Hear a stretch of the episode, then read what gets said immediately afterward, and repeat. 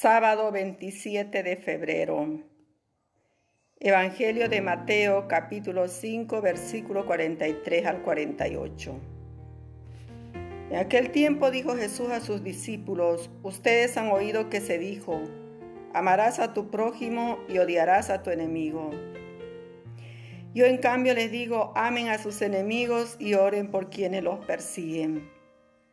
Así serán hijos del Padre que está en el cielo, que hace salir el sol sobre malos y buenos y manda la lluvia a justos e injustos.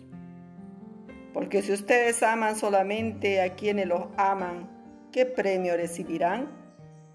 ¿No hacen lo mismo también los publicanos? Y si saludan solo a sus hermanos, ¿qué hacen de extraordinario? ¿No hacen lo mismo también los paganos? Por tanto, sean perfectos como su Padre Celestial es perfecto.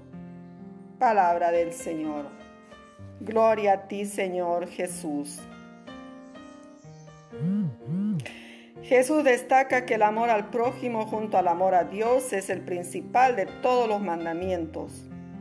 Además, Él deja en claro que amar al prójimo no puede derivar en odiar al enemigo.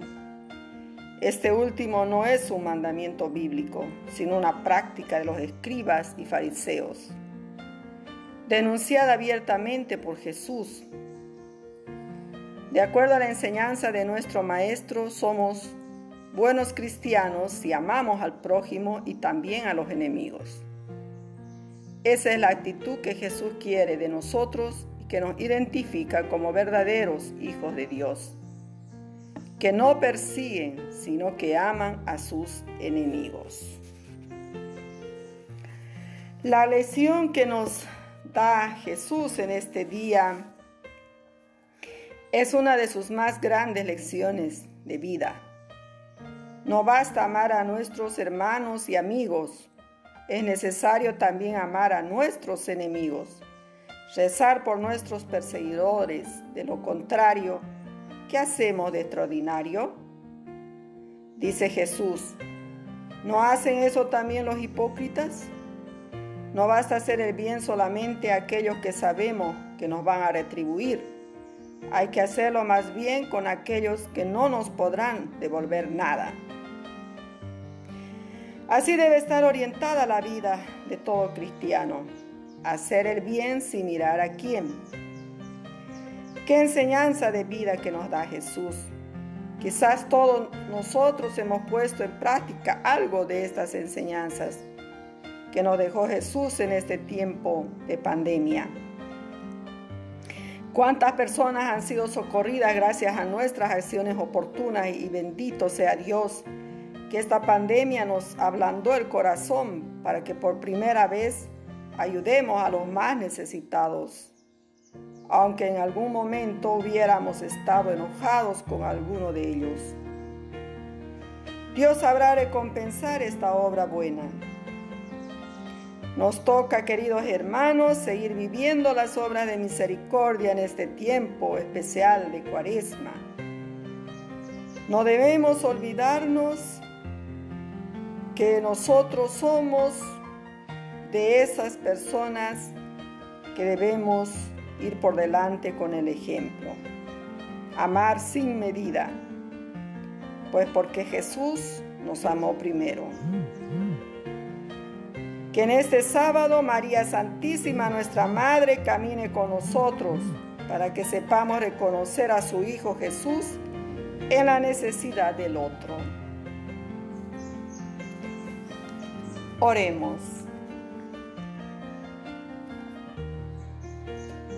Padre Celestial, tú que eres perfecto, encamínanos en la senda de la perfección, para que seamos capaces de hacer obras buenas en favor de todos nuestros semejantes. Amén. Queridos hermanos, en esta jornada del sábado 27 de febrero, Jesús también nos pide obras extraordinarias Muchas veces que se salgan de lo común, de lo cotidiano, y que hagan de cada uno de nosotros discípulos perfectos, porque nuestro Padre del cielo es perfecto. Que ese amor a Dios se traduzca en el amor al prójimo, más allá todavía en el amor a aquellos que nos hacen daño. Que Dios Todopoderoso nos done la capacidad, nos done la fortaleza para poder hacer realidad su palabra, su mensaje de amor y de misericordia con nuestros seres queridos y también con aquellos que de manera u otra los tenemos alejados de nuestras vidas o que han causado daño en nuestra existencia. Que sepamos perdonarlos de corazón, olvidando, liberándonos de esa esclavitud, de esa espina en nuestro corazón. Que Dios los bendiga, hermanos. Que María Santísima, nuestra Madre, proteja con su santo manto, nos done la gracia de ser también fieles seguidores de su Hijo Jesús. Les saludo con todo mi cariño, hermana María.